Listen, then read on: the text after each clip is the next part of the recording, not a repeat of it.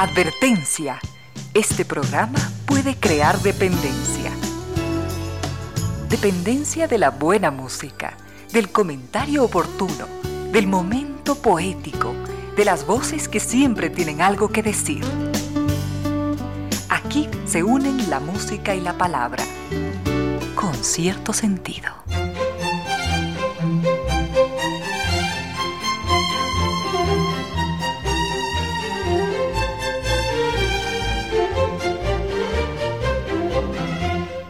3 de la tarde y 5 minutos, bienvenidas, bienvenidos, gracias por sintonizar Radio Suceso 101.7, gracias por compartir estas horas de música, comentarios y entrevistas. Y ojalá, ojalá al final de la jornada, como siempre, podamos imaginar con estos favores que la fantasía nos hace, podamos imaginar que hemos rendido en real, justo y merecido, merecidísimo homenaje a la inteligencia, a la sensibilidad, a la autoestima, a la confianza, a la alegría de vivir siempre, siempre a las ganas de luchar de todos, donde quiera que nos encontremos, a las ganas de luchar por una vida más digna en lo individual y en lo colectivo.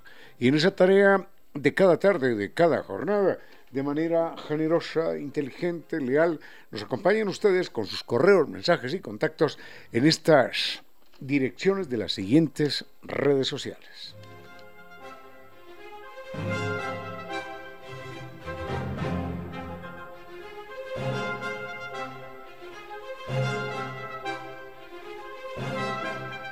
Nuestro correo electrónico es conciertosentidoecuador.gmail.com. En Facebook nos siguen como Concierto Sentido Mi cuenta personal en Twitter, arroba Ramiro Díaz. En Instagram, arroba Ramiro Díaz Velázquez. Tenemos mucho para compartir en esta tarde del 6, 6 de septiembre. Al frente en controles está el doctor Vinicio Soria, dispuesto a entregarnos la mejor música. Y llegamos hasta ustedes gracias a la presencia de estas destacadas empresas e instituciones que creen que la radio, en medio de nuestras humanas e inevitables limitaciones, la radio puede y debe llegar siempre con calidad y calidez.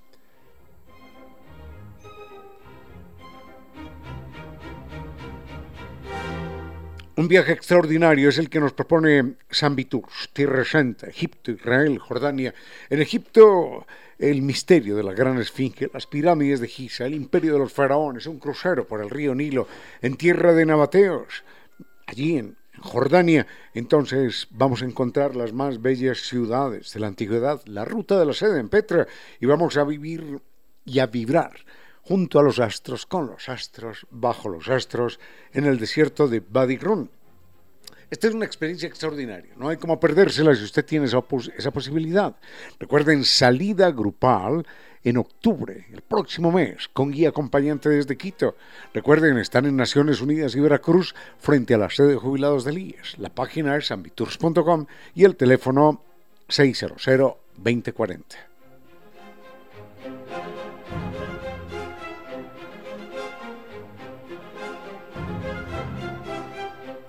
Y se acabaron los problemas de humedad por capilaridad ascendente. Recuerden que la solución científica, técnica, con garantía de por vida, la entrega Kibli de Nova Técnica. No más paredes descascaradas, no más eh, problemas económicos, no más ambientes enfermizos.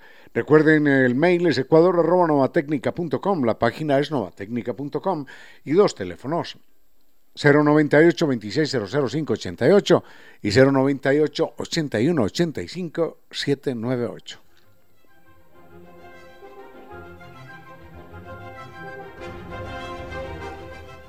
Es una maravilla Internet cuando a uno le permite lo que permite NetLife. Archivo, presentación, trabajo, llamadas, videos, cursos, todo respaldado y entregado. Haga, haga todo a la vez, como NetLife. Recuerde que con sus servicios adicionales usted se puede conectar en todo momento con, con llamadas internacionales. Puede acceder a licencias Microsoft y almacenar en OneDrive todos sus archivos.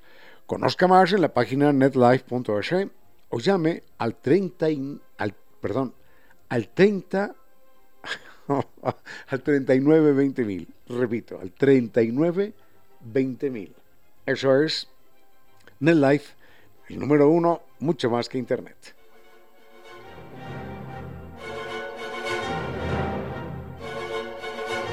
Y otro viaje estupendo, pero este es eh, por nuestra gastronomía, por nuestros deseos, para que nos demos el gusto de lo más exquisito y refinado de la gastronomía de la costa y de la sierra. Allí, en costa, costa y sierra, precisamente lo más, lo más elaborado, perfecto las maravillas de la costa y de la sierra en una presentación que siempre es impecable, con una atención perfecta. Recuerden, están abiertos de martes a domingo desde las ocho y media de la mañana para que usted incluya eh, en su agenda de cada día sus desayunos de negocios, sus desayunos de trabajo. Recuerde que Costa está allí frente a la sede de Flax, sector de la pradera. El teléfono para sus reservaciones 098 311 0222. Tenemos mucho por compartir en esta tarde. Doctor eh, Soria, vayamos con música. La verdad es que no tengo tiempo de mirar los temas todavía. Eh, me llegaron algunos por, por Twitter. Venga, vayamos con música y volvemos en un momento. Con cierto sentido.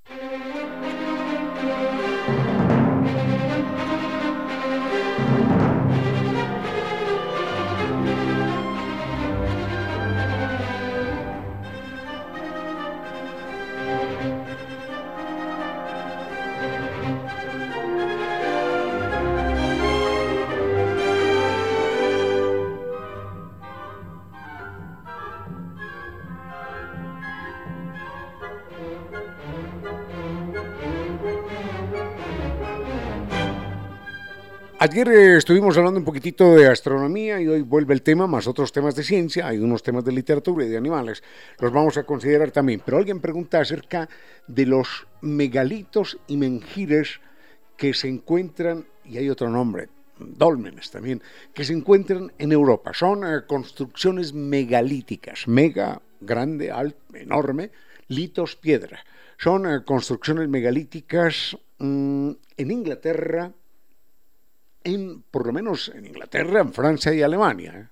Esas son como, si no las conocidas, las más conocidas. Mm, cada una de estas construcciones es verdaderamente asombrosa desde la, primero desde la perspectiva de la monumentalidad. Son, eh, son construcciones que se pregunta uno, hoy cómo seríamos capaces de hacer aquello. ¿Cómo, cómo seríamos hoy capaces de mover... Eh, una roca de 70, de 80 toneladas. Digo moverla, pero realmente el verbo mover no es el más exacto. Trasladarla. ¿Saben lo que es hoy mm, trasladar una roca de 70, 80 toneladas? Ya pongamos una sola tonelada. 70, 80 toneladas a una distancia de 300 kilómetros. Pero esto no lo están haciendo hoy con la maquinaria moderna ni las carteras. No, no, no. Lo estaban haciendo hace 5.000 años. Hace 5.000 años, un grupo de, seres humanos en el sur, esto es suroriente, en el sur, suroccidente de, de Inglaterra, en Stonehenge, estaba trasladando rocas desde una distancia de 300 kilómetros a otro lugar. Y uno se pregunta, primero, ¿cómo lo hicieron? Tuvo que haber sido un esfuerzo sobrehumano, más allá de lo que podamos imaginar. Lo otro es, ¿para qué lo hicieron? ¿Para qué a quién hoy o en cualquier momento de la historia de la humanidad se le ocurriría cargar no una roca, sino muchas? Muchas rocas de de 50, 60, 70, más toneladas. 300 kilómetros. ¿Para qué? ¿Para qué? Enseguida vemos lo que saben los, los arqueólogos, los investigadores, los astrónomos también, acerca de Stonehenge y de otros lugares mágicos, maravillosos, sorprendentes que en el mundo existen, particularmente en Europa, Inglaterra, mm, Alemania y Francia con cierto sentido.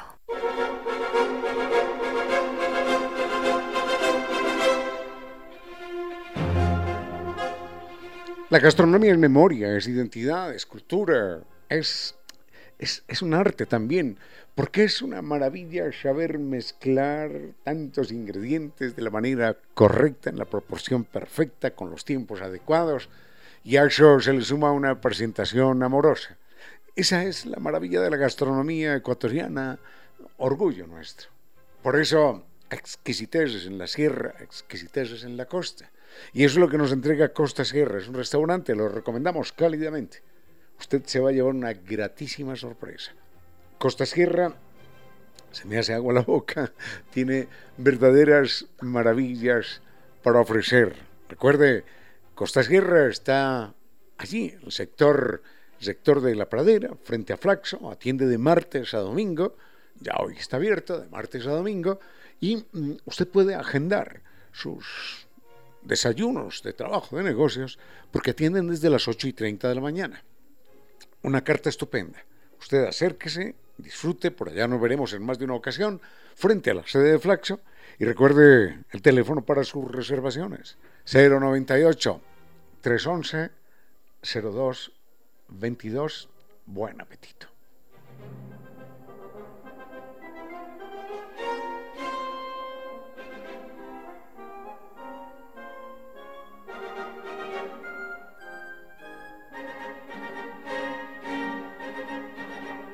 Volvamos con esto de Stonehenge. Stonehenge traduce, traduce la piedra del ahorcado, ¿no? Eh, así, se, así se traducía, o, eso quería significar, la piedra del ahorcado. Y ahora cuando se han realizado eh, investigaciones arqueológicas en la zona, se han encontrado que allí hubo, en efecto, hubo sacrificios humanos. Mm, pero además de ser un, un lugar de rituales mágicos, religiosos, era también un lugar de, de observación astronómica. Cuando el 21 de junio se observa lo que se llama la piedra del talón y se observa el nacimiento del sol, entonces la luz del sol pega con una precisión perfecta como con un golpe de bisturí sobre una señal que hay sobre otra roca perfecta. Bueno, mm, elaborada y, colocada de una, manera, de una manera matemática. Hoy existe algo que se llama paleo, eh, paleo, paleoastronomía. La paleoastronomía, paleos es antiguo, ¿no? De ahí viene paleolítico, por ejemplo. Eh, la paleoastronomía lo que hace es reproducir gracias a los sistemas de computación, cómo era el cielo hace 2, 3, 4, 5 o 10 mil años atrás. Porque claro, nos hemos venido desplazando en la Vía Láctea y el cielo ha venido cambiando necesariamente. Cambia lentamente porque las distancias son inconmensurables, pero ha venido cambiando. Entonces, hoy se puede saber exactamente qué pasaba en los solsticios eh, de cada año en Stonehenge y era utilizado como un ritual no solo mágico, maravilloso, ritualístico de, de algunos ritos religiosos y sacrificios humanos, sino como un observatorio astronómico. Ahora, esto estaba allí desde hace unos 3.000 antes, desde hace unos 5.000 años aproximadamente ya habían movido las rocas desde unas montañas que están en Presley, en, Gales, al sur, 320 kilómetros, 300 kilómetros las habían movido, en un esfuerzo que uno no se imagina de qué magnitud fue aquello. Y si había tanta gente, tanta gente para ese desplazamiento de esas rocas. Lo cierto fue que lo hicieron y hoy son una verdadera maravilla. Ahora, curiosamente, no se sabe por qué Stonehenge fue abandonado en el año 1100 de nuestra era. En el año 1100, bueno, ya, ya Europa estaba bastante, bastante eh, adelantada en muchos aspectos, estaba muy poblada en muchos aspectos. Había muchas culturas, muchos pueblos, había guerras por aquí, guerras por allá. Y no se sabe por qué, sin que haya mediado ninguna guerra, los habitantes de Stonehenge abandonaron aquel lugar. Ahora, en 1800, el año no es exacto, pero digamos que en el año 1850, por allá, aproximadamente, apareció una organización religiosa, esotérica, que fue la de los druidas. Recordemos que los druidas eran los sacerdotes de estas de, algunos pueblos, de algunos pueblos centrales de Europa, los, los celtas, por ejemplo. Y aparece una organización que dice vamos a resucitar en nosotros el espíritu de los, de los sacerdotes y de la religión druida y empezaron a utilizar el espacio de Stonehenge como un ritual de peregrinación. Entonces, cada año iban allí, bailaban y hacían sus ceremonias y sus misas y sus cosas, hasta que en el año de 1985, creo que no me falla la memoria en eso, hasta en el año de 1985 el gobierno británico dijo, no, un momentito, que esto es patrimonio de la humanidad, mm, ustedes no pueden venir aquí ni a brincar, ni a bailar, ni nada de esas cosas. Si van a, venir a brincar y a bailar y a rezar alejados de esta zona, porque esta es una zona sagrada, patrimonio de la humanidad. Entonces hoy, claro, uno puede llegar allí, conocerlo y acercarse y demás y quedarse asombrado, pero ya los famosos sacerdotes druidas, con sus rituales religiosos, ya ya no están admitidos. Dejemos ahí el tema de la astronomía, de los misterios, de los megalitos, de los dólmenes, de los mangires y volvemos con algo más. Unos consejos comerciales y regresamos con cierto sentido. A esta hora, recuerda que, a veces, nos perdemos las pequeñas alegrías mientras esperamos la gran felicidad. 15 horas, 33 minutos. Mire las estadísticas. Conducir bien o conducir mal no es asunto de vida o muerte. Es mucho más que eso. Conducir bien o conducir mal hablan de su inteligencia, de su sentido común, de su cultura, de su dignidad. A la gasolina agréguele un aditivo, neuronas, para salvar su vida y muchas otras. Seguro que sí. Tiene usted una mirada preciosa y con ese brillo, con esa sombra y con un poquitito de pestañina, sus ojos resultan aún más seductores. Esa nariz perfecta y los labios carnosos. Y esas gafas de moda y ese peinado estupendo. Y usted, caballero, seguro que nunca ha tenido el bigote más sensual, más atractivo. ¡Ja! ¡Qué sonrisa, ¿no? Está muy bien que usted, eh, señorita, y que usted, caballero, se admiren, pero no mientras conduce y en el espejo retrovisor. Se ha dado el caso de algunos conductores que por verse tan bellos han dejado desfigurados de por vida a algunos peatones. Valore la vida. Conduzca con precaución. Sigue con ustedes, Ramiro Díez. Con cierto sentido.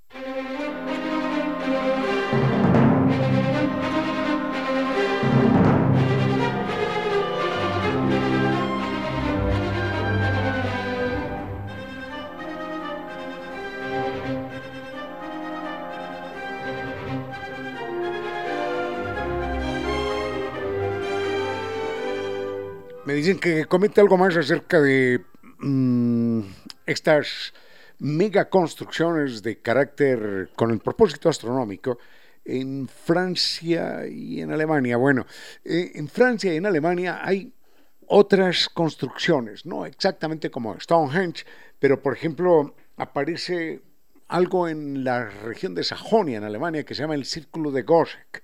El Círculo de Goseck tiene unos eh, dos kilómetros de diámetro, son rocas gigantescas, perfectamente bien dispuestas y cumplían también eh, propósitos astronómicos.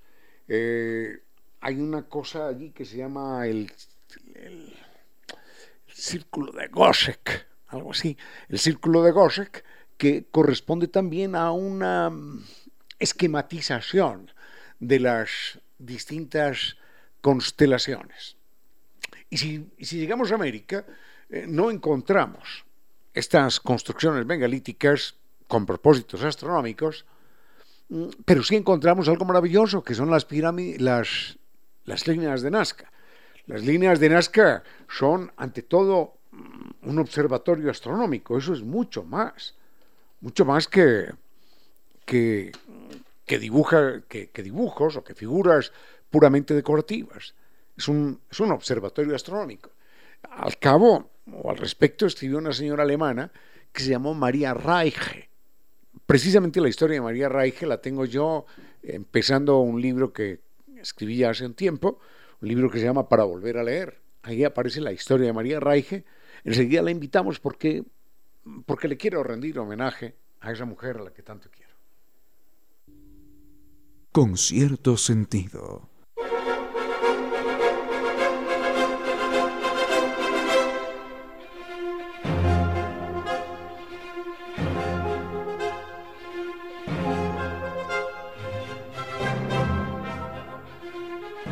Leamos esto. Muchísimas gracias por la sugerencia que nos hizo don David. Muchísimas gracias, hombre, muy amable. Eh, el texto que habla de observatorios astronómicos en América, el más conocido, el más famoso en el mundo, corresponde a, a las a las pirámides de Egipto, a las, eh, líneas de Nazca. Y lo que escribí en aquel momento dice lo siguiente, lo escuchamos.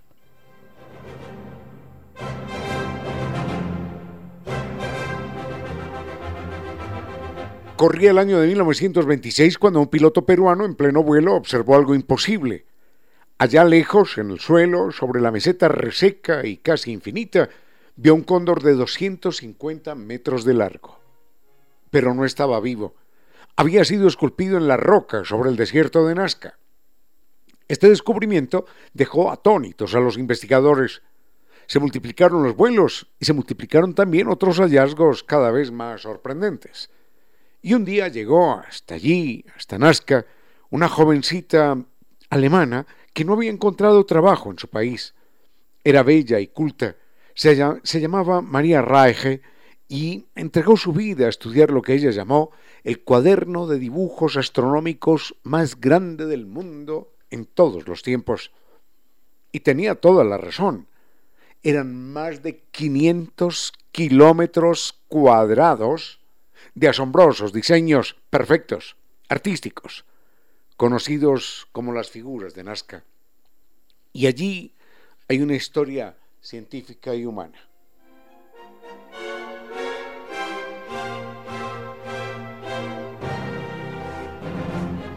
María Reige había llegado como institutriz del cónsul alemán y un día conoció a un antropólogo norteamericano que le habló de las figuras y luego le permitió conocerlas eran cientos de dibujos tallados en la roca, flores, plantas, dibujos abstractos, la más inmensa galería de arte de todo el planeta en todos los tiempos. Y en especial había animales, ballenas, arañas, monos, lagartos, colibríes. Muchos de ellos de centenares de metros y, lo más sorprendente, eran perfectos en su diseño y sólo apreciables desde considerable altura. Allí donde solo se escuchaba el viento del desierto, aquello era un canto a la inteligencia. María Reige estaba deslumbrada. Un solo detalle para entender la perfección y para aumentar la sorpresa. La araña, que mide 50 metros, es de una especie rarísima que solo se encuentra en lugares inaccesibles del Amazonas. Tiene el órgano sexual en el extremo de la pata delantera izquierda y solo es visible al microscopio. Ese detalle está dibujado en la araña de Nazca. No, no había microscopios en aquellos tiempos, y menos en esas latitudes. Había espíritus observadores, sensibles. María Reige llegó allí cuando tenía 28 años y murió casi a los 100. Ojalá hubiese vivido mil. Entregó toda su vida intentando desentrañar aquel misterio de 25 siglos. Y cuando un poderoso empresario peruano decidió sembrar y construir líneas de riego que afectarían aquellas figuras gigantescas, ella se opuso y se lanzó a una guerra solitaria en la que nadie la apoyó. Ella sola, la vieja, la mujer alemana que estaba loca, venció a las fuerzas del dinero Durante décadas se la vio cargando una escalera en la que se trepaba en malabares mortales, imposibles para su edad, con el fin de ver los diseños.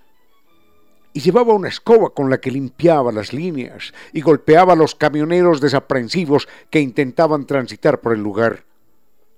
Ella era la dueña y guardiana, la mujer enamorada de un mundo que no la vio nacer. Y allí vivió toda su vida, en una cabaña sin agua, sin luz, casi sin comida, dedicada a preservar el gran, el gran misterio. Y respiraba eso, sobrecogimiento ante la maravilla de antepasados que no eran los suyos, pero que los tenía como tales.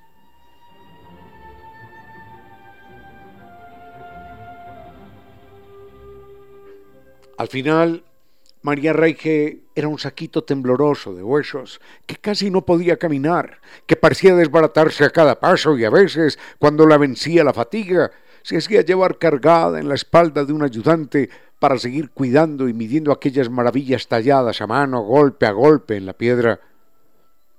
Y llegó allí cuando tenía 28 años, en medio de una juventud esplendorosa, desde la lejana Dresde, la ciudad alemana de belleza indescriptible. No, no menosprecien a los antepasados, decía ella. Es un trabajo perfecto que no servía, no, no servía a la superstición primitiva. Nazca es un observatorio astronómico. En la historia de la humanidad es el primer despertar de las ciencias exactas para entender el universo. Dicen los nativos que con frecuencia en el desierto donde ahora está enterrada se ve la silueta de una viejecita sola. A veces es una sombra oscura y en otras ocasiones se adivina una figura luminiscente, como si flotara, armada de escoba, limpiando los dibujos y mirando a las estrellas. Yo, yo no sé si es verdad. Yo estuve yo estuve allí una noche de vientos tibios y cielo despejado y no vi nada. No, no vi nada. Quizás fuera culpa de mis lágrimas. La propuesta de San Vitus es eh, maravillosa. Viajar, viajar a Egipto, Israel y Jordania. Esto es un viaje extraordinario. En Egipto nos espera la gran esfinge, las pirámides de Giza, el imperio de los faraones, un crucero por el río Nilo. Todo, todo, Perfecto. En, tierra de los nabateos, allí en Jordania, las más bellas ciudades de la antigüedad. La ruta de la seda, en Petra, una ciudad inolvidable. Y vamos a vivir, a vibrar bajo los astros, junto a los astros y con los astros en el desierto de Badirón. Ya les decía que allí algunos hoteles pequeñitos no tienen, no tienen, bueno, el techo, el techo lo tienen de cristal para que la gente pueda pueda ver el cielo, porque nadie quiere dormir en, aquel lugar tan esplendoroso. Así que esta es una experiencia que nos espera con guía acompañante desde Quito. Recuerden, están en Naciones Unidas y Veracruz. La salida es en octubre. Naciones Unidas y Veracruz frente a la sede de jubilados del IES. La página es ambitours.com y el teléfono 600 2040.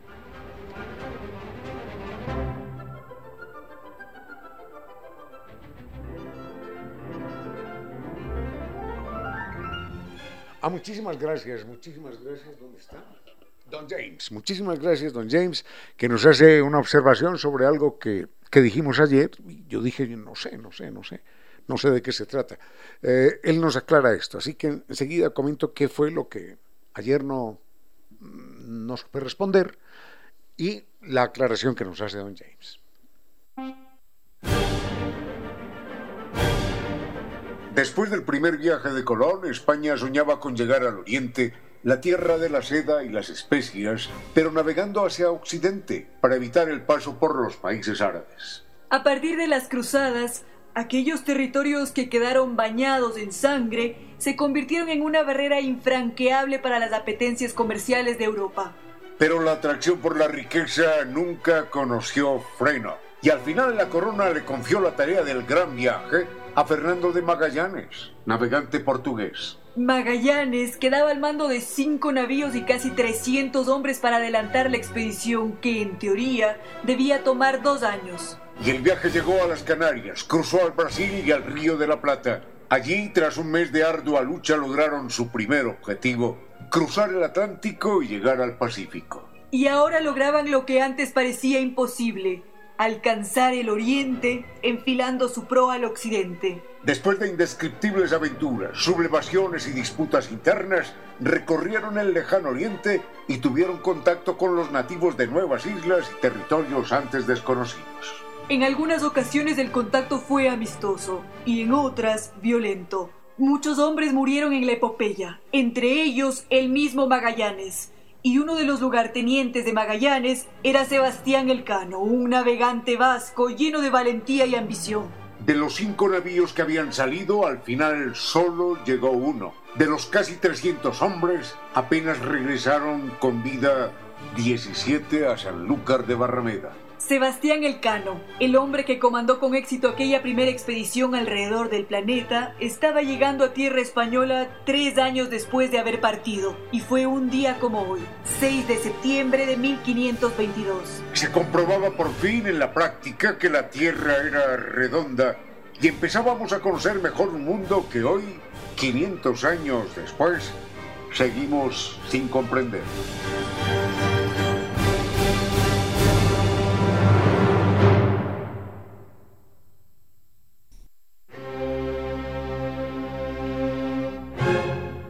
Mire las estadísticas. Conducir bien o conducir mal no es asunto de vida o muerte. Es mucho más que eso.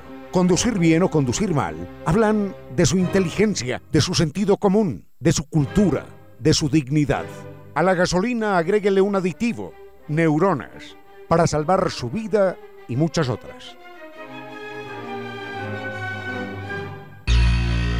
Un famoso poeta argentino decía que una ciudad digna de ser vivida sería aquella en la cual se pudiera escuchar el silencio del pájaro dormido.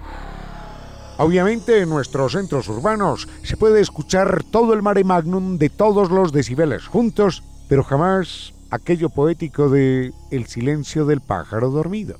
Buena parte de estos ruidos apocalípticos que enferman, que envenenan y contaminan, proviene del pito del claxon de los vehículos. Una idea imposible pero inteligente, es decir, inteligente pero imposible, sería que el claxon de los vehículos viniese a la manera de los teléfonos prepago. Es decir, que uno tuviera que comprar una tarjeta para poderlo utilizar. Una, dos, tres, cuatro veces. De esa manera ahorraríamos el pito de los vehículos y la ciudad sería más silenciosa. Claro que es una idea imposible, por la simple razón de que tiene sentido. Valore la vida. Conduzca con precaución. Sigue con ustedes, Ramiro Díez. Con cierto sentido.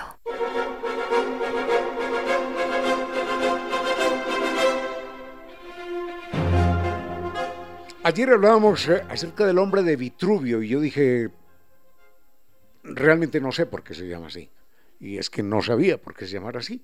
El, hombre de Vitruvio es aquella imagen eh, de Leonardo da Vinci, donde aparece un ser humano con brazos y piernas extendidas, y está inscrito tanto en un cuadrado como en un eh, círculo.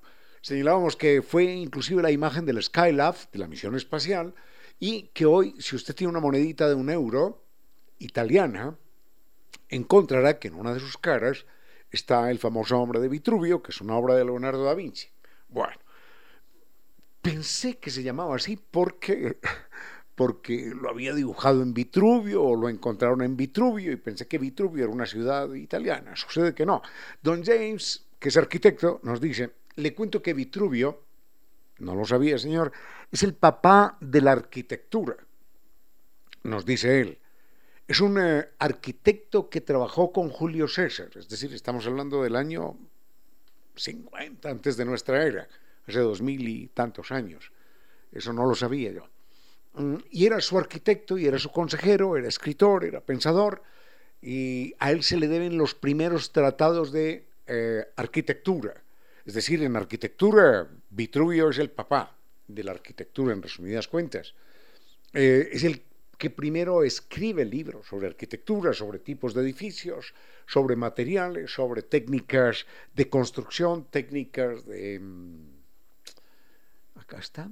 Ah, técnicas de decoración y realiza los primeros inventos de máquinas mecánicas movidas por agua, en ese caso hidráulicas, ¿no? Máquinas mecánicas, por supuesto, máquinas hidráulicas que eh, trituraban trigo con extraordinaria eficiencia. No sabía, no sabía yo lo del señor Vitruvio, así que, que muchísimas gracias, don James, y eso era lo que quería comentar, que ayer, ayer dije, no, no, no, no tengo idea de dónde viene el nombre de Vitruvio, y don James nos aclara el panorama. Vayamos con música, me tomo un cafecito, que falta que me está haciendo, y volvemos en un momento.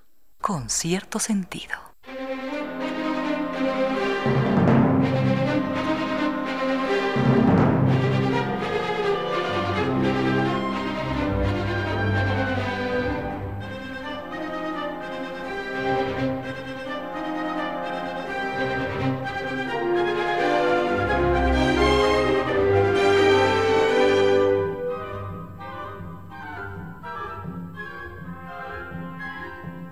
No, no, no. Eh, me piden que hable de los dinosaurios. Le garantizo que lo que yo diga de los dinosaurios es más o menos lo que sabemos, lo que sabemos todos. Le puedo contar algunas cosas, sí. Eh, leí un libro que era la verdadera historia de los dinosaurios o algo así. Me, dejó muy sorprendido aquel libro y me queda siempre una, una pregunta que no he podido encontrar en ningún texto. Y es ¿por qué, por qué se extinguen los dinosaurios? Dicen que los científicos que los descendientes directos de los dinosaurios son, son las aves. La gallinita esta, el periquito, el canario, el cuervo que vemos, el mirlo, son descendientes de los dinosaurios, pero no me queda claro por qué aquellos animales se extinguieron. Tengo, tengo ideas borrosas, pero bueno, sobre eso estaremos hablando más adelante. Eh, acá está. Don Marco nos dice, esto tiene que ver con la pregunta anterior. Don Marco nos dice que eh, leyó en alguna ocasión que en contraste con el hombre de Vitruvio, que es en teoría la perfección, los árabes no admiten la perfección. Tiene toda la razón. Ahora cuando, cuando viajen eh, con eh, San Vitur al Oriente Medio, a Egipto, a Israel, a Jordania, seguro que van a encontrar maravillas de tejido, son son esplendorosos, los tapetes. No se van a traer un tapete de 100 metros, no, pero pueden traerse pequeñitas muestras que las venden, las venden muy baratas, maravillosamente eh, accesibles ahí en las, en las calles, en los mercados, en las tiendas, en todas partes. Y a uno le parecen perfectos, ¿eh? Perfectos, perfectos, perfectos. Son, son de unos complicadísimos diseños geométricos, en donde se mezclan colores, texturas, formas, en fin, son una verdadera maravilla. Un tapetito de esos que venden en Egipto, en Jordania, son, son verdaderas maravillas. Y los va a encontrar así en, en la calle, en cualquier parte. Y a usted le parecerán perfectos, pero le cuento que no, no son perfectos. Y no son perfectos por una razón esto suena extraño, religiosa. Porque los tejedores, los tejedores de tapetes hacen que en alguna parte, en alguna parte haya un pequeñito error que solamente lo puede ver con lupa, solo con lupa. El hilo cambia de lado, cambia de color, en vez de pegarse aquí se pega un poquitico más allá, por una razón religiosa porque el Corán dice, solo Dios, solo Alá, solo Alá es perfecto. Entonces, nada de lo que haga el ser humano, nada, nada puede ser perfecto, porque solo Alá es perfecto.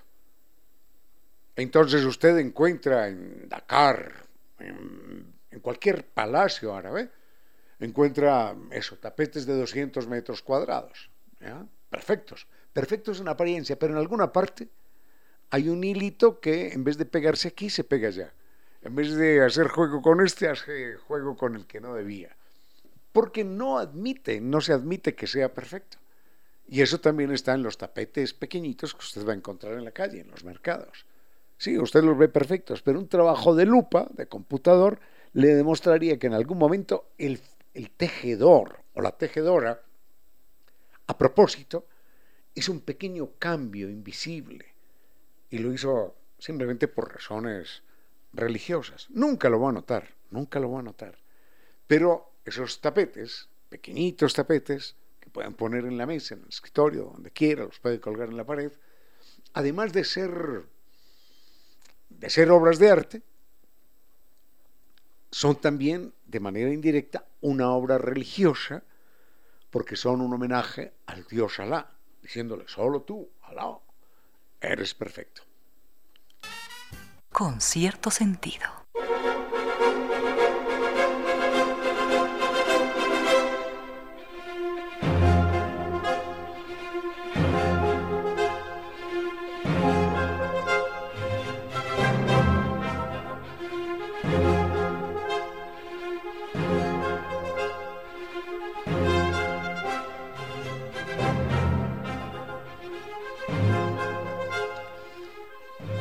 Una pared con problemas de humedad significa, bueno, cuando es humedad por capilaridad ascendente, digamos en una primera planta, significa que ese problema no tiene solución.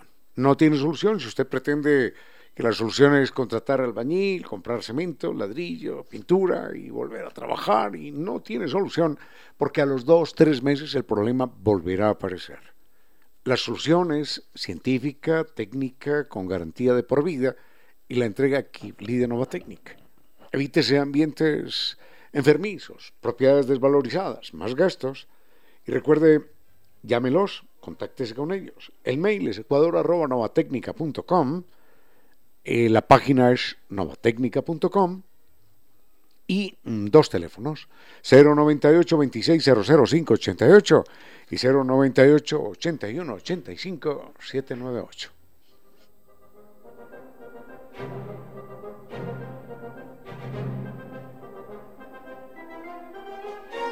No, antes de los dinosaurios, una pregunta que nos hace don, don Felipe Ramos. No tengo la respuesta.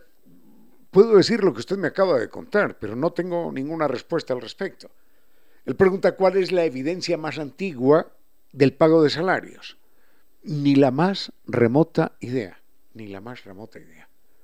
Entonces él dice que, que se supone que las pirámides de Egipto eran obra del esclavismo, bueno, eso no se descarta de ninguna manera, pero eh, don Felipe Ramos dice que allí aparecen evidencias de que a los trabajadores se les pagaba con vino, se les pagaba con especias, se les pagaba con alimentos. Realmente no tengo ni la más remota idea. Él dice que vio esto en un documental y que es la más antigua evidencia del pago con salario. A propósito, salario viene de salario, del latín, porque a la gente le pagaban con, con sal, con sal, porque la sal era fundamental.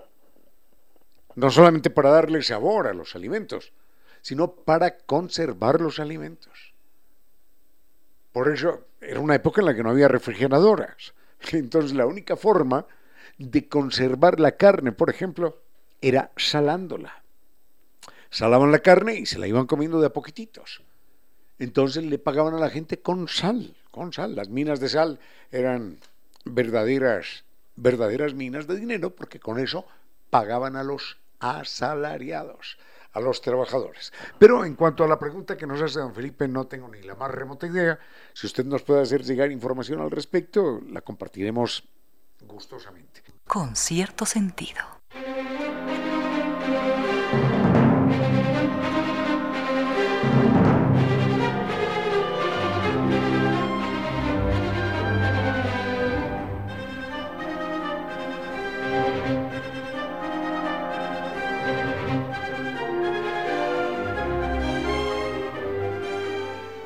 Sería muy agradable que un biólogo nos pudiera explicar esto. Sé, o he leído, que los dinosaurios eran animales de sangre fría. Eso lo hemos escuchado muchas veces. ¿Qué es un animal de sangre fría? Tengo entendido que es un animal que, como unas lagartijas o unos unas serpientes, por ejemplo, el cocodrilo también, son animales que no pueden mantener una temperatura constante en su cuerpo. Y entonces, si cae la temperatura, cae la temperatura de su cuerpo, nosotros, así estemos en este momento en, Finlandia o en el Polo Sur, eh, nos toman la temperatura, tendremos 37 grados. No importa. Pero hay animales que no. Si están en un ambiente frío, la temperatura del cuerpo cae, cae dramáticamente. Y si cae esa temperatura, el animal no puede actuar con rapidez. Para decirlo de alguna manera, un cocodrilo, por ejemplo, con todo lo peligroso que es, si está muy temprano en la mañana, 5 de la mañana, durmiendo a la intemperie en la tacunga, usted se puede acercar a ese cocodrilo sin peligro porque el metabolismo de ese animal está down, down, bajo, bajo, bajo. Y entonces se mueve muy lentamente porque no tiene fuerzas. Y si abre la boca para cerrarla se demora un rato y no la cierra con fuerzas. Entonces, ese cocodrilo, algunas lagartijas, algunas serpientes, necesitan, algunos insectos también, necesitan del calor del sol para empezar a tener su punto de actividad máxima. Tengo entendido, no estoy seguro, que los dinosaurios fueron animales de sangre fría, es decir, animales que no podían controlar de manera autónoma su temperatura. Y quizás esa es la explicación de la desaparición de los dinosaurios.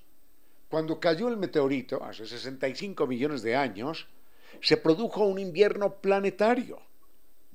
Subieron, eh, subió gran cantidad de vapor, las cenizas de los volcanes, fue el golpetazo, fue ahí en el Golfo de México, ahí está todavía la huella, y el planeta vivió durante miles de años un invierno planetario. El invierno planetario era que el Sol difícilmente podía entrar, podía calentar.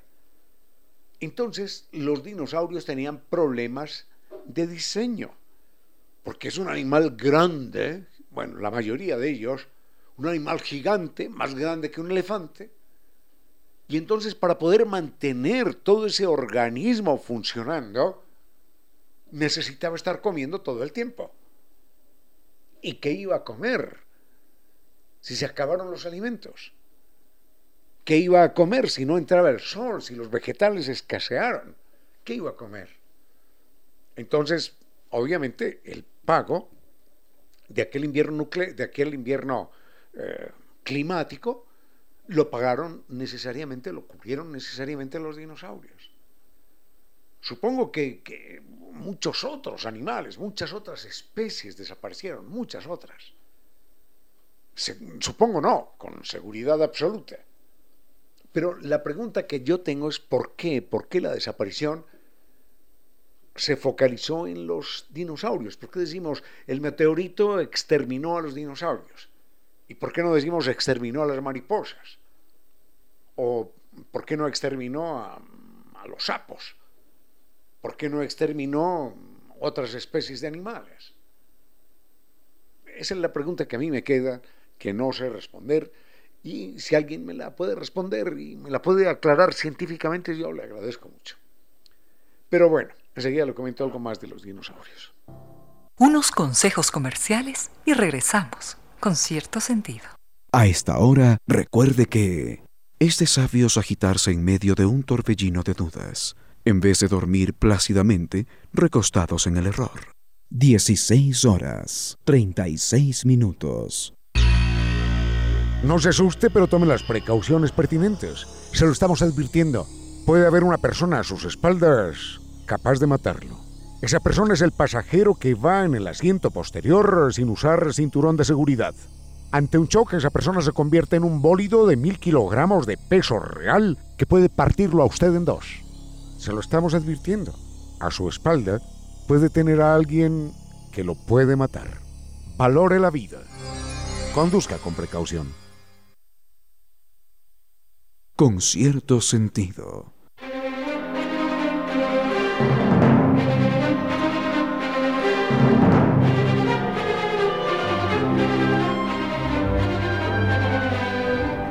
Por alguna razón los eh, dinosaurios despiertan mucha, mucha emoción, mucha curiosidad.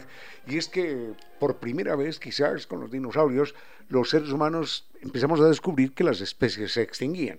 Y esto empieza por allá en 1820 en Inglaterra. Un señor de apellido Mantell es el primero que, mm, que descubre unos huesos que no correspondían, unos huesos y unos dientes que no correspondían a, a, la, fauna que conocíamos. Y de idéntica manera, una señora de, apellido Lighton, si no estoy mal, Lighton, si no estoy mal, es la primera que empieza a coleccionar fósiles en su comarca. Encuentra que su comarca está llena de unos huesos raros que no corresponden a ningún animal. Estos eh, huesos eran eh, de tamaño desproporcionado para la fauna que los seres humanos conocíamos. Y los mismos huesos los habían encontrado otros pueblos en distintos lugares del mundo y empezaron a atribuirle a esos huesos eh, la identidad de animales míticos, de dragones en la India, en la China, por ejemplo, de unicornios en el centro de, Europa, y era que encontraban esqueletos, cráneos de animales con un cuerno adelante y no correspondía ese cuerno al rinoceronte, sino a otro animal. Entonces decían, no es un caballito con un cuerno aquí en la frente, que es el famoso unicornio que aparece hasta en las canciones. Bueno, en todo caso, sobre los dinosaurios, uno siempre piensa que es un animal gigantesco, y en verdad sí que lo sabía. El Brachiosaurus, por ejemplo, el Tyrannosaurus rex, el Diplodocus, eran animales que sobrepasaban eh, hoy un edificio de tres o de cuatro pisos. De, cuatro pisos, hasta ahí. El más pesado alcanzaba a, tener eh, el peso equivalente a 20 elefantes. Entonces, ¿saben lo que es para un animal con la gravedad terrestre? Que pese 20 veces lo que pesa un elefante. ¿Y cuánto tiene que comer ese animal para poder mover una sola pata? ¿Cuánto tiene que comer un animal que es el equivalente a, 20 elefantes? Y claro, llega un momento de escasez y se acaba, se acaba el animal, porque no tiene dónde alimentarse. Pero así como había un animal del tamaño de tres o cuatro pisos de una construcción moderna, también había mm, dinosaurios que no eran más grandes que una torcasita de estas que vemos en los parques, o en el jardín, o en las calles, o en los tejados. Eran pequeñitos, también había pequeñitos. Y uno dirá, ¿y por qué esas diferencias? Bueno, de idéntica manera.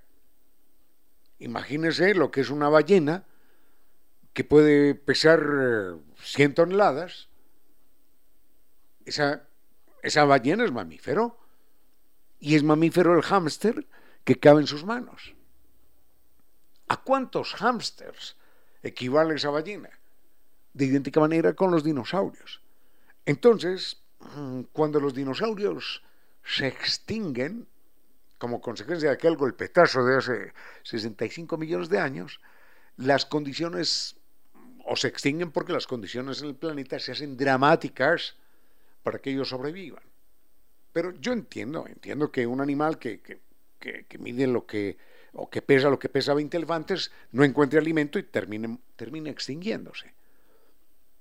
Pero había dinosaurios también pequeñitos, del, trabajo, del tamaño de, de aves.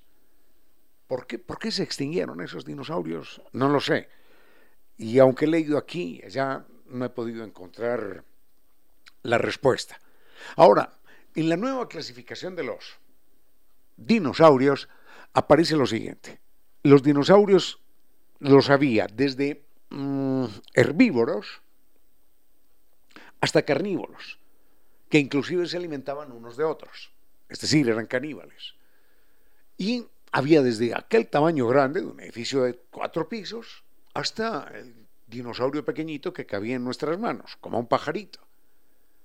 Mm, pero no vivían en marismas, no vivían en pantanos, no volaban.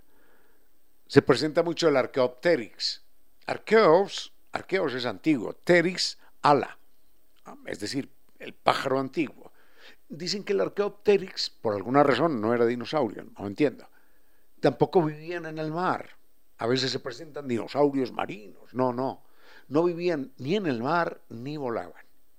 Todos eran terrestres, algunos herbívoros, otros caníbales, mm, y, y al parecer ese tamaño gigantesco que tenían los dinosaurios les impedía ser muy inteligentes. Porque el cerebro, el cerebro, para manejar semejante maquinaria, el equivalente a 20, a 20 elefantes, el cerebro tenía que estar ocupado fundamentalmente en la sensibilidad de ese cuerpo. Cada vez que un elefante se pincha una pata, siente, siente que se pincha una pata. Que lo pinchan en la espalda, él siente el pinchazo. Y lo siente porque toda esa información llega al cerebro. Entonces, si imaginamos toda la sensibilidad que tiene que tener esa máquina cerebral para información de lo que le está pasando a ese gigantesco cuerpo, le queda poca capacidad instalada para pensar.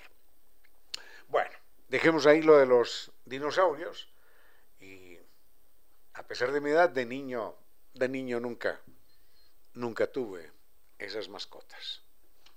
Este es un tiempo con cierto sentido, para que de todos broten las luces que todos precisamos.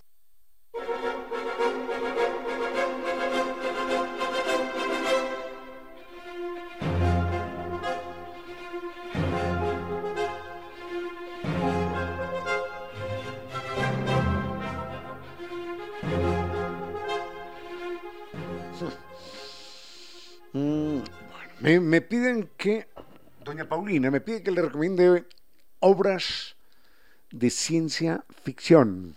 Mm, me, toma de, me toma de sorpresa. Ah, pero no me pregunta si son novelas o cuentos. Bueno, me toma un poquitito de, sorpresa la pregunta. Tendría que hacer una, una lista un poquitito detenida.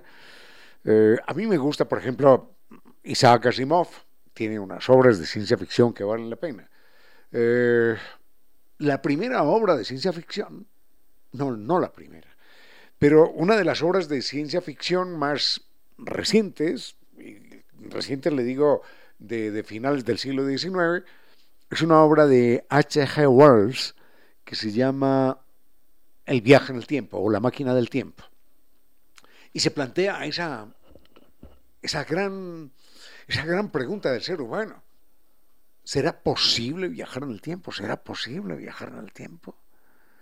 ¿Será posible irnos adelante o hacia atrás? ¿Será posible? Stephen Hawking decía que no, que, no era posible. decía, no es posible viajar en el tiempo porque si fuera posible viajar en el tiempo estaríamos llenos de, turistas del futuro, ¿no? Bueno, eh, y además un viaje en el tiempo, un viaje en el tiempo hacia el pasado, eventualmente impediría impediría que nosotros existiéramos, con el más mínimo detalle. Imaginemos que estamos en algún lugar, en algún lugar del tiempo, en el pasado, y nuestros lejanos tatarabuelos, la tatarabuela y el tatarabuelo, están a punto de conocerse, de encontrarse en la calle, y sucede que nosotros vamos caminando, empujamos un poquitico al tatarabuelo, el tatarabuelo se queda mirándonos, preguntándonos qué pasó, o hablamos con él, él se distrae y no ve a la tatarabuela y no se conocen. Entonces no podríamos existir nosotros, solo por un pequeñito detalle, solo por caminar por una calle. Caminar por una calle alguna persona nos miraría, alguna persona retrasaría su paso, lo adelantaría, esto cambiaría su vida sin darse cuenta. Y cambiaría todo el futuro de la, de la humanidad, no nuestro, sino de la humanidad. Entonces, el viaje al pasado es, es una grave, es una gran, gran, gran, gran paradoja. Es, es, es un gran imposible, al parecer. El viaje al futuro es matemáticamente posible. El viaje al futuro es matemáticamente posible. Y, mm, y está demostrado científicamente a través de la teoría de la relatividad. Lo que pasa es que hoy no, no tenemos los medios para acelerar a las velocidades que aquel viaje exige. No tenemos los medios. Pero lo señalábamos hace algunos días. Imaginemos, por ejemplo, que, que Vinicio Soria, que está ahí sentado, en este momento emprende un viaje a la velocidad de la luz, o casi a la velocidad de la luz. Sale, adiós, chao, nos vemos, Vinicio. Y Vinicio regresa dentro de tres o cuatro años. Bueno, a, él, a él le han pasado apenas tres o cuatro años. Pero cuando llegue aquí a la Tierra, va a encontrar que sus bisnietos tienen 90 años. Porque, porque para él el tiempo no ha pasado, pero sí para nosotros. Entonces el viaje en el tiempo es posible matemáticamente, pero técnicamente todavía no lo es. Busque en internet, ojalá lo pueda encontrar, un cuento que se llama El viajero del futuro o El mensajero del futuro. Es entre los cuentos de, ciencia ficción que he leído, es el que más me gusta. Creo que es el mensajero del futuro. Es de un señor que se llama Paul, pero no como Paul, sino Paul, P-O-U-L, Paul Anderson. Es un escritor norteamericano. Es un cuento estupendo. Usted va a saltar, va a saltar de la sorpresa en el último párrafo. Y nunca lo va a olvidar. Mm, ¿Qué otros cuentos que tengan que ver con el viaje en el futuro? Bueno, hay más de uno, ¿no? Hay más de uno. Pero ese es un cuento que, que yo recomiendo para los que quieran leerse un buen cuento, un buen cuento de ciencia ficción y un buen cuento que tenga que ver con el viaje en el tiempo.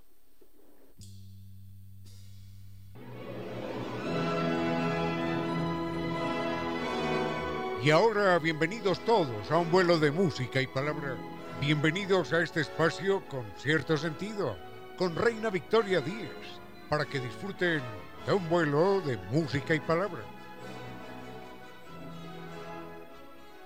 Cinco en punto y empezamos a volar, queridos amigos. Qué alegría que podamos hacerlo a través de la señal 101.7 FM o la página web www.radiosucesos.fm o la otra página web www.radiolavida.com. Muchísimas gracias a todos ustedes por compartir con nosotros a diario.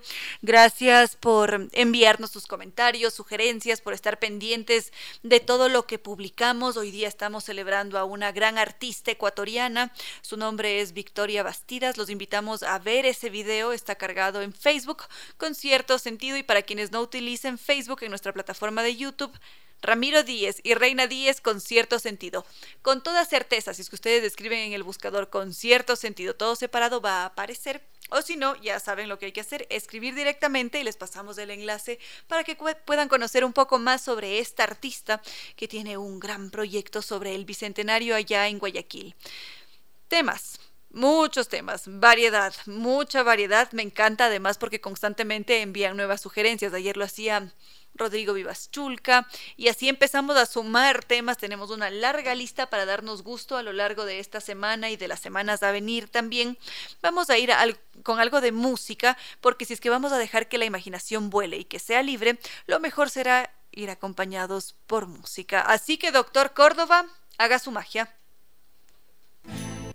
Sigamos con esos temas que ustedes nos han propuesto. Gaby Luz se preguntaba por las supersticiones de las bodas porque llevamos un velo, porque no nos podemos ver ya una vez que estamos portando el vestido de novia. Mm, ¿Qué otras cosas hay? Mm, la lluvia, el arroz, hay toda una serie de creencias que giran en torno al matrimonio, a ese rito que podríamos empezar a conocer mm, a continuación. Con cierto sentido.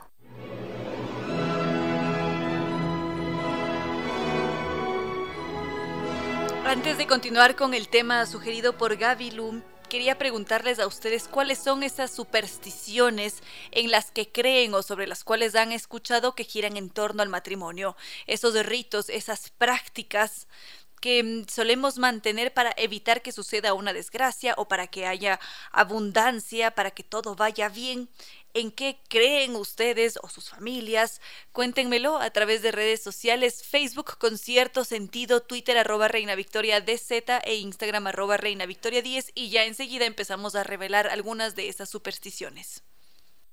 Seguimos entonces con las supersticiones que solemos tener cuando mm, alguien va a casarse, porque hay algunas de estas supersticiones que hacen que nos comportemos de una u otra manera o que cumplamos con ciertas actividades como una norma, como algo obligatorio. Entonces, muchas veces lo que se suele decir sobre las novias es que tienen que portar un velo.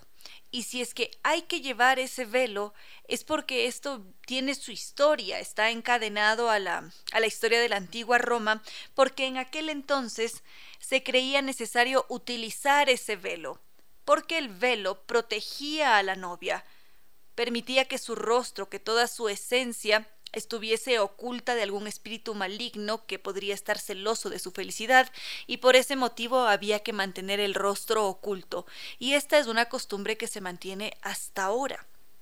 Por otra parte, se suele recomendar que dentro de todo el, el atuendo que tiene la novia, al menos una de las prendas tiene que ser algo usado, que ya tenga una edad considerable, porque esa cosa o esa prenda usada representa el pasado de la novia y todo el resto de elementos del vestido, el velo, mm, las joyas, los tocados, son lo nuevo, ese futuro feliz. Y también se supone que la novia debe portar algo que ha sido prestado, y si es que es posible de una persona que esté felizmente casada, porque de esa forma se transmite la buena fortuna. Y entre esas otras recomendaciones que se hacen en referencia a las prendas, a lo que hay que portar cuando nos hemos casado, está mm, el llevar algo azul, porque ese azul es sinónimo de fidelidad y también del amor. Entonces, con esos elementos, todo debería garantizar un extraordinario matrimonio. Enseguida continuamos con otras supersticiones. Justamente nos escribe Diego Albán que está en sintonía y que está mm, disfrutando de este tema musical y al mismo tiempo deseándole buenos deseos, valga la redundancia, a un muy apreciado oyente de este espacio que espera cumplir la ruta de la seda. Ahora, ah, ya estábamos con las supersticiones. Ya habíamos revisado algunas, por una parte el portar el velo, el llevar una prenda nueva, una vieja, una prestada, portar algo azul, ¿por qué no? Porque estas son creencias que se han mantenido a lo largo de la historia y se considera que el azul es símbolo de fidelidad y también del amor. Otras cosas.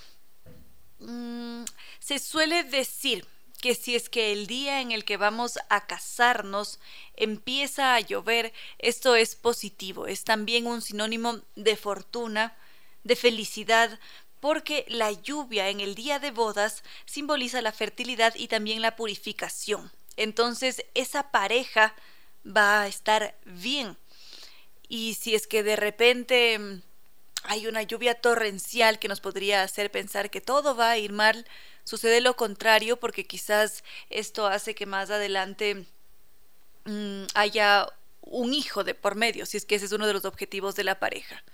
Entonces se ve como algo positivo cuando va a llover. Quizás esto nos afecte porque nos mojamos, mm, las cosas siempre se complican un poco cuando la lluvia está presente, sin embargo, desde esas supersticiones es algo positivo.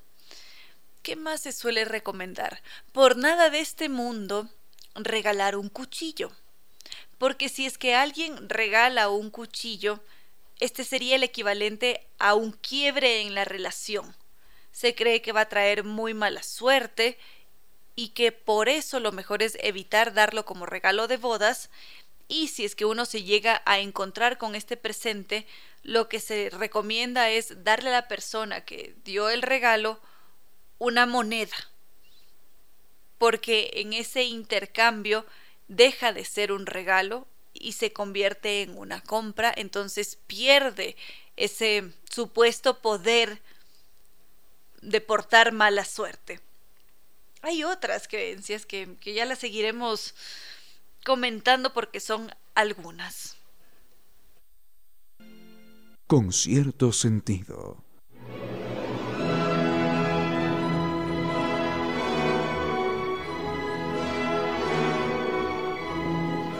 Con las creencias. Por acá nos escribe nuestra querida amiga Ana Karina Zambrano Cedeño. También está Silvita Vallejo. Ella nos dice, gracias Silvita, qué linda, nos dice que lo más popular es que el novio no vea a la novia con su vestido, ya vamos a, esa, a, ese punto también, o que no vea el vestido. Y Silvita nos dice que su abuelita decía no llevar perlas porque habrá lágrimas en el matrimonio.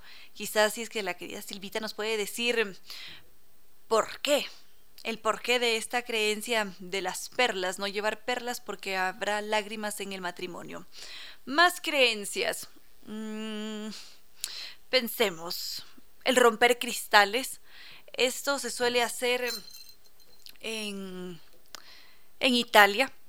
Lo que se hace es romper una copa, un vaso de cristal el día del casamiento y lo que nos dice la tradición es que la cantidad de piezas en las que se va a romper el cristal va a simbolizar el número de años que la pareja estará felizmente casada.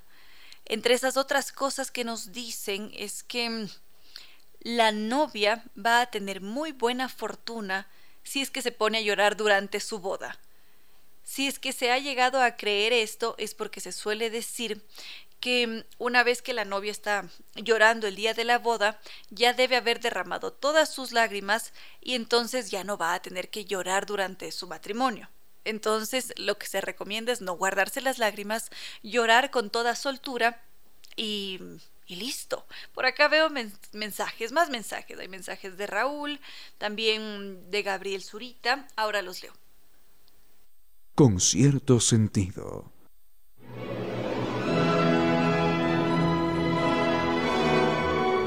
Más creencias. Una de esas creencias está ligada a un animal que suele causarnos mucho temor, que es la, la araña.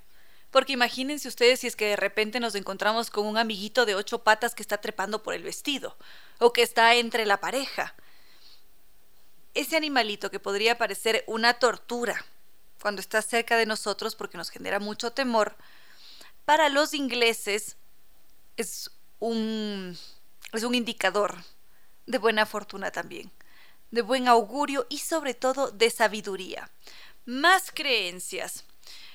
Por acá nos está escribiendo Gabriel y Gabriel dice que en su matrimonio hace 15 años atrás, en el momento de la comida alguien empezó a golpear como campana los cubiertos en las copas y que todos los invitados empezaron a seguir el ejemplo y que en aquel entonces ni él ni su esposa de aquel entonces sabían para qué lo hacían. Y terminaron por descubrir que los novios tenían que besarse cada vez que los invitados hacían esto de golpear los cubiertos en las copas. Y mm, ya nos contará Gabriel de dónde nace esto, cómo nace esta creencia. Más cosas que se suelen hacer y que es más, las vemos retratadas hasta en largometrajes, y es una imagen que siempre está muy clara en todo lo referente a, a, los rituales que están presentes en los matrimonios, y es alzar a la novia cuando se cruza el umbral de la puerta. Al parecer, esta creencia surgió por allá en la Europa medieval, y en aquel entonces se consideraba que la novia podía ser atacada por un espíritu maligno. Y ese espíritu se aprovechaba de las plantas de los pies entonces, para evitar ese riesgo, lo primero que hacía el novio era alzar a la novia antes de cruzar el umbral de la puerta de la iglesia y llevarla hasta su nuevo hogar sin que ésta tocase la tierra, porque era un riesgo para toda su integridad. Se nos, nos falta todavía esta, esta creencia, la clásica, que el novio no pueda ver a la novia y enseguida conocemos su origen. Vamos ahora sí con la creencia, la más extendida de todas que está presente en el mundo entero y es este hecho de no poder verse el uno al otro antes de, de, estar ya en el acto de la boda. Esta superstición es bastante antigua, nos lleva casi desde siempre, cada vez que se han concertado los matrimonios, y desde que se empezó a hacer esto, se creía que si es que los novios se veían antes de la ceremonia, podían cambiar de opinión antes de la boda. Y quizás iban a, desistir, ya no iban a querer casarse, entonces preferían no verse y por eso se ha dicho que si es que el novio ve a la novia, esto puede traer muy mala suerte. Los tiempos han cambiado, estas cosas ya no suceden, muchas veces nos damos cuenta que lo que se hace es sí verse con los atuendos, hay toda una sesión de fotos, mm, hay diferentes vestidos, el, uno aporta con ideas y cosas así, pero estas creencias han sido bastante extendidas, todavía hay algunos que, que mantienen estos rituales así intactos antes del día de la boda. Ya me contarán ustedes, así como lo hizo Gabriel, cuál ha sido su experiencia, qué han hecho, qué no han hecho en sus respectivas bodas o en la de los amigos, de los primos, de los tíos, de los sobrinos. Y, y siempre es un gusto poder leerlos.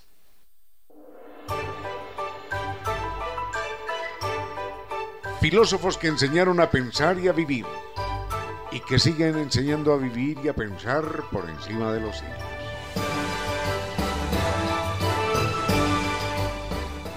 Uno de los grandes éxitos de Confucio fue la enseñanza desde lo más obvio para poder alcanzar formas más complejas del conocimiento.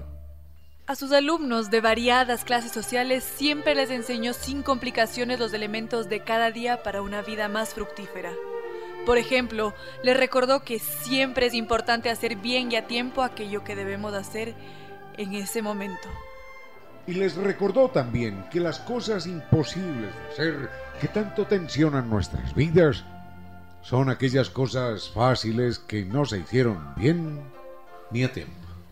La aplicación de este principio elemental es lo que explica el orden que en todos los aspectos se aprecia en la vida pública y privada en China, Taiwán, y que siempre sorprende a los visitantes. Es importante hacer bien y a tiempo lo que debemos hacer en ese momento. Es un principio elemental del confucianismo que podemos integrar a nuestra vida cotidiana. En China, Taiwán, el pensamiento y ejemplo de Confucio siguen vivos en su gente.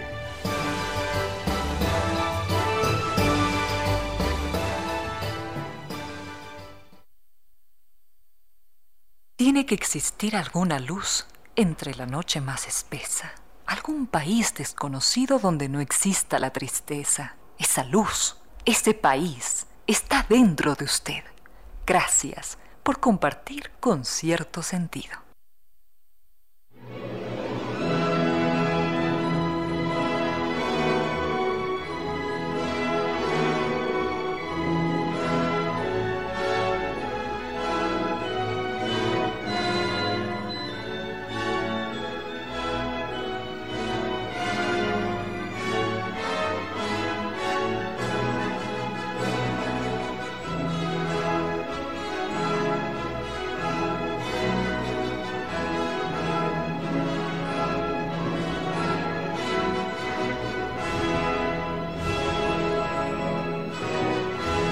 Gracias a todos ustedes, queridos amigos, por su cariño, por estar presentes, a Gabilú, a Santiago, Ramiro Vicente, Sonia, el señor X que nos envía por aquí, también más creencias de, de todo este tema que estábamos tratando ahora sobre los casamientos. Y hemos estado bastante románticos, debemos reconocerlo en esta tarde, nos hemos centrado en esos ritos que tenemos para compartir como parejas y muchas veces son las emociones las que nos mueven, ¿no es verdad? Quizás nos mueven a, a crear estos rituales tenemos estas creencias que nacen también desde ese anhelo de que todo vaya bien, que todo funcione, que la buena fortuna nos acompañe. Y es también esa misma emoción, ese amor, el que muchas veces nos lleva a crear música. La música es también una forma de comunicación que puede llegar a enamorarnos cuando escuchamos esas voces dulces, melodiosas, potentes, estas también transmiten, emocionan, nos hacen vibrar a la par de esos grandes maestros. Y esta tarde, porque somos muy afortunados en este espacio con cierto sentido, recibimos a una gran mujer. Ella es Nadia Cristina Esteves, mezzosoprano, tiene una trayectoria muy larga, desde muy joven ha estado inmersa en el mundo de la música, ha seguido también diseño.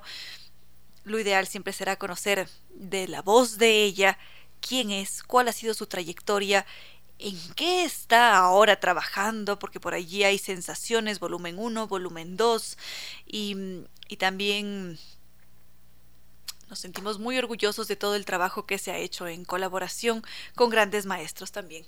Bienvenida a este espacio, Nadia Cristina Esteves. Muchas gracias. Entonces, querida Nadia, te escuchamos, te conocemos de cerquita. ¿Quién es Nadia Cristina Esteves? Bueno, muchísimas gracias por este espacio. En realidad es una pregunta difícil. Eh, creo que Nadia Cristina es una mujer que que ha cantado durante toda su vida. Eh, estuve inmersa en la parte coral, como te comenté, pero creo que llegó un momento en el que decidí justamente, me dije, ¿por qué no hacerlo sola? ¿Por qué no lanzarme a hacer algo que me encanta y que desde pequeña lo he hecho siempre? cantar, bailar, toda la parte artística. Yo soy diseñadora gráfica, en sí me ha gustado siempre el arte, en todas sus facetas, en todas sus bueno, hay, tanto por hacer en el arte, pero en sí la música es lo que me apasiona. Y justamente siempre por eso pongo que estoy cantando, siempre canto desde el corazón, porque creo que puedo transmitir lo que siento cuando canto. Seguro que sí, además con una voz tan potente. ¿Cómo no? Entonces, el canto nace desde el corazón y ha sido un cantar constante, son varios años, y en ese transitar en esa transformación del ser también, ¿en qué punto estamos ahora? O quizás antes de comentar en qué punto estamos ahora, ¿cuáles han sido esos hitos que han marcado la historia de Nadia Cristina Esteves? Esteves? no sé, es que hay muchas, En el ámbito musical, si es que queremos reducirlo. ¿Qué te puedo decir? La verdad es que creo que desde pequeña yo tuve la oportunidad de compartir, eh, mi papá es compositor, entonces tuve la oportunidad de compartir con él todas las facetas como compositor, como arquitecto, muchas cosas. Él tuvo la oportunidad de viajar a París gracias a esa faceta, digámoslo así. Em, creo que esa fue lo, que me marcó más que otras cosas, porque em, ya amaba el canto, ya amaba la música, pero en, en sí el, haber eh, podido viajar con él, el estar inmersa, él me llevaba a la ópera, imagínate, habían tantas cosas artísticas estando en París, en la cuna del Por supuesto, en la ciudad luz. Sí, entonces eso, eso me ayudó muchísimo, yo creo que eso fue una partida para cuando regresé, o sea, al regresar yo pensaba hacer muchas cosas y al final lo único que en lo que me enfoqué fue justamente en el canto. Muy linda esta conexión que se tiene con el padre, las artes, porque eso quiere decir que por allí él también dejó su semilla bien sembrada. Y me contabas que dentro de tu trabajo musical también llegaste a compartir con tu padre, es decir, tu padre está presente en Sensaciones Volumen 1. Sí, así es. Me gustaría que en este momento escuchemos ese pasillo que fue compuesto por tu padre. Sí, incidental se llama. Vamos con Incidental. Ahora escuchábamos a Nadia Cristina Esteves que está aquí con nosotros a esta hora de la tarde y el pasillo que escuchábamos ahora es de autoría de su señor padre. Quizás podríamos conocer algo más sobre su historia y aquí, queridos amigos, en confidencias, porque yo puedo ver a Nadia, la tengo aquí al frente, veo cómo ella se emociona, cómo en efecto esta música nace desde el corazón y hay una conexión muy fuerte. Muchas gracias por, por emocionarse con nosotros. Sabemos que la música toca fibras muy sensibles siempre y lo lindo de la música es que hace que todos nos conectemos y que nos emocionemos, así como también se ha emocionado Nadia. Perdón. No, eh, es muy bello sentir.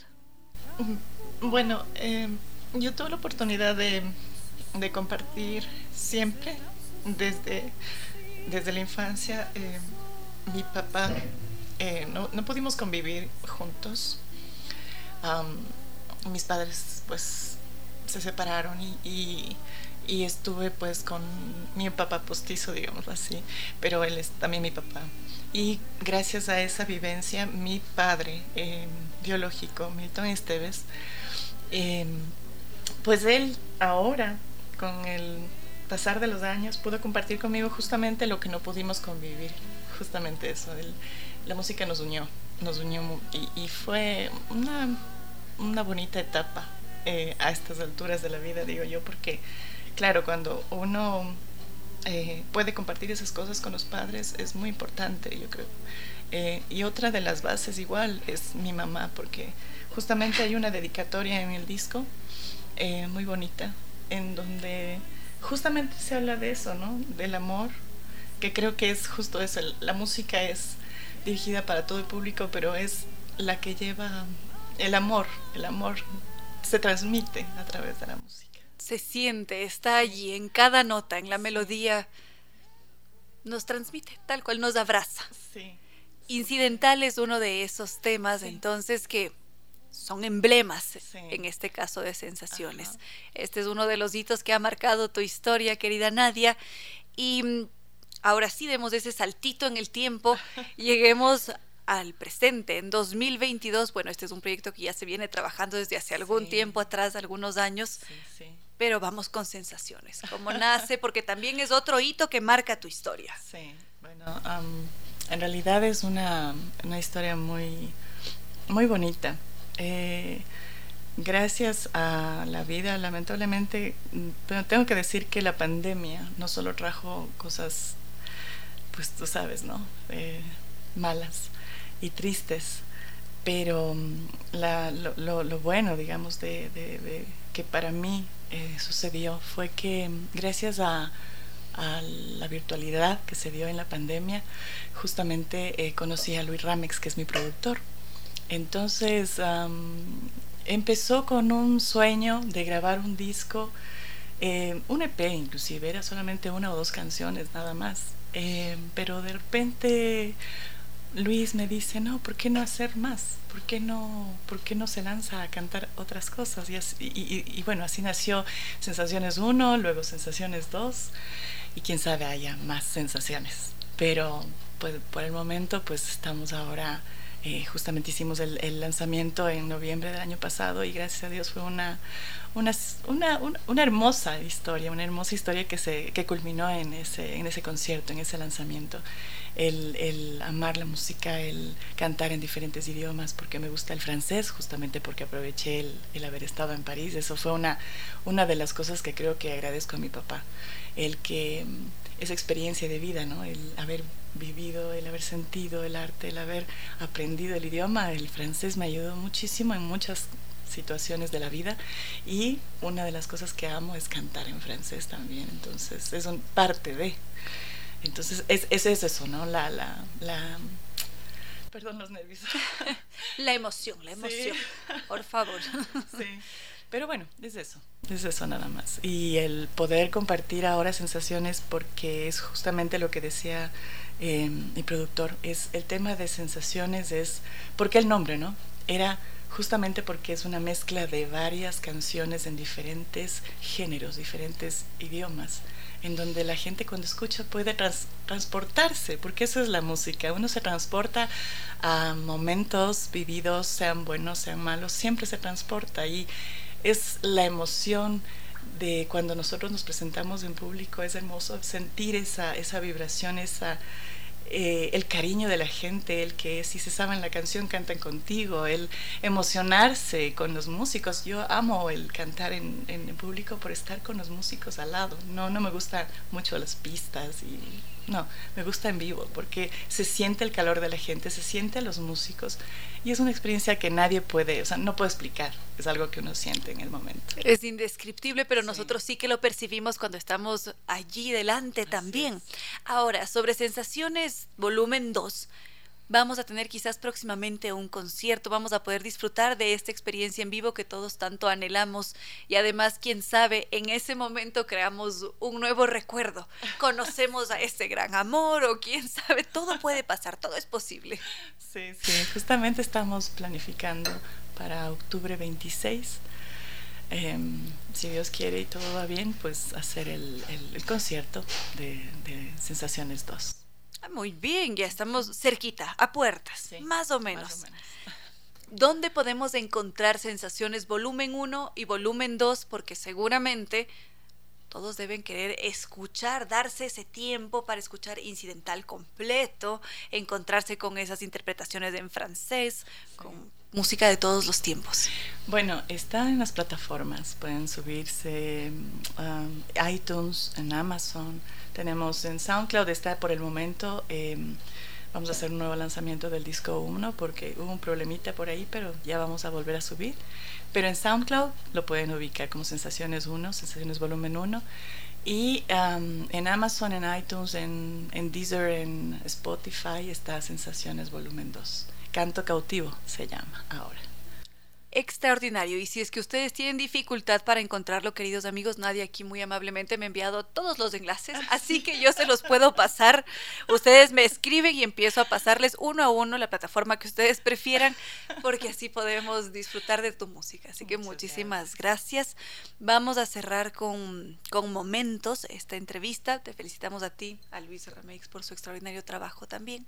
Muchísimas gracias siempre por entregarnos su música y quizás comentar alguna cosita, alguna anécdota, un detalle sobre este tema musical con el que vamos a cerrar el programa. Con momentos, pues sí, eh, momentos es um, justo en este tiempo eh, creo que ha sido lo fundamental, el que la, la parte de el cambio que nos hizo las costumbres, todo cambió con la pandemia y nos hizo ver un poco, creo yo, el valorar más la vida.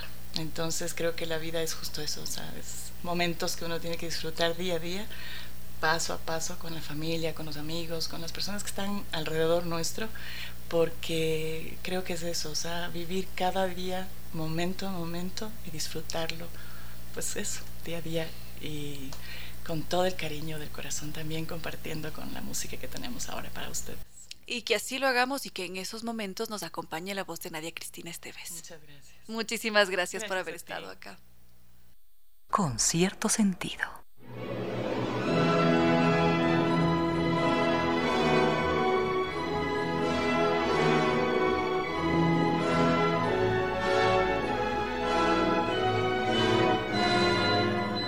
Queridos amigos, ahora sí hemos llegado ya al final de este vuelo de música y palabra con cierto sentido. Muchísimas gracias por haber compartido con nosotros a lo largo de estas horitas. Muchísimas gracias a nuestra querida amiga Sonia que nos cuenta una anécdota sobre su matrimonio, que se le dañó el carro, le tocó buscar quién lo llevara y, y ese día lo vivieron con mucha intensidad, seguramente inolvidable fue se mantienen juntos, tienen un precioso gatito llamado Vegeta y mm, bueno, ya seguiré leyendo sus mensajes. Muchas gracias siempre por estar y mm, por interactuar también a través de redes sociales, Facebook con cierto sentido, Twitter arroba mm, Reina Victoria e Instagram arroba Reina Victoria 10. También muchísimas gracias al doctor Córdoba en Controles que nos ha entregado una estupenda selección musical y y también nuestros queridos auspiciantes, porque estuvo con nosotros Nova Técnica, la solución garantizada y de por vida a cualquier problema de la humedad.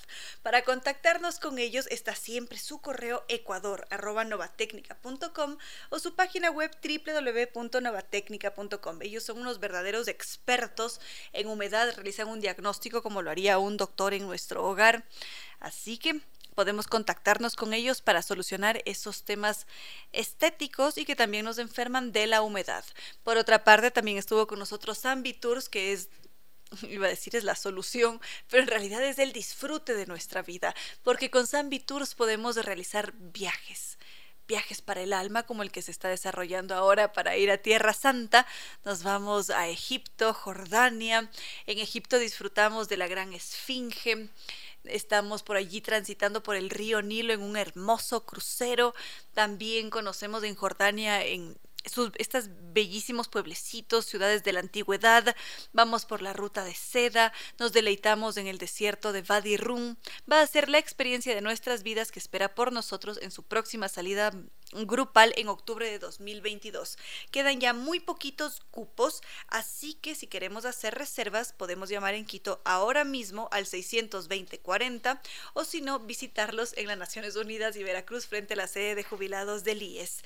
También estuvo con nosotros em, NetLife, que son mucho más que Internet, son el número uno. Para conocer más sobre ellos, su página web www.netlife.es o podemos llamar al teléfono 39 39 20 mil.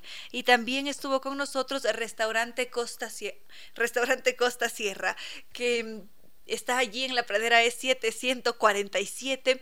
Tienen una carta muy variada, gastronomía ecuatoriana, esa es su especialidad. Disfrutamos de un seco de chivo, cazuelas, ceviches, su torta de maqueño que es espectacular, la chicha de arroz, ni para qué les cuento, hay que ir a probarla. Están abiertos de martes a domingo desde las 9 de la mañana y esto porque tienen unos deliciosos desayunos. Imagínense empezar el día con un muy muy bien preparado bolón de chicharrón o un tigrillo abiertos de martes a domingo de 9 de la mañana a, 5, a 4 de la tarde. Están en la pradera E747.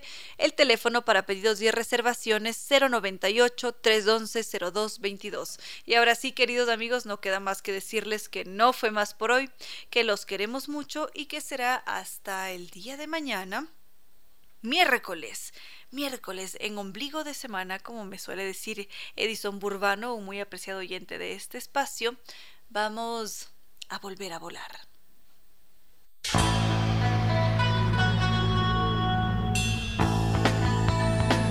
Si como dicen es cierto que en la vida no hay casualidades, piense, ¿por qué escuchó usted este programa?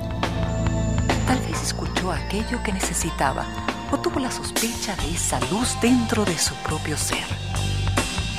Una gota de agua, un corazón que late, una semilla en su memoria, un remanso en medio de sus prisas, una voz que aliente su esperanza, una pluma para sus alas. Algo de eso hemos querido ser. Aquí, en concierto sentido, con Ramiro Díez. Y Reina Victoria Díez.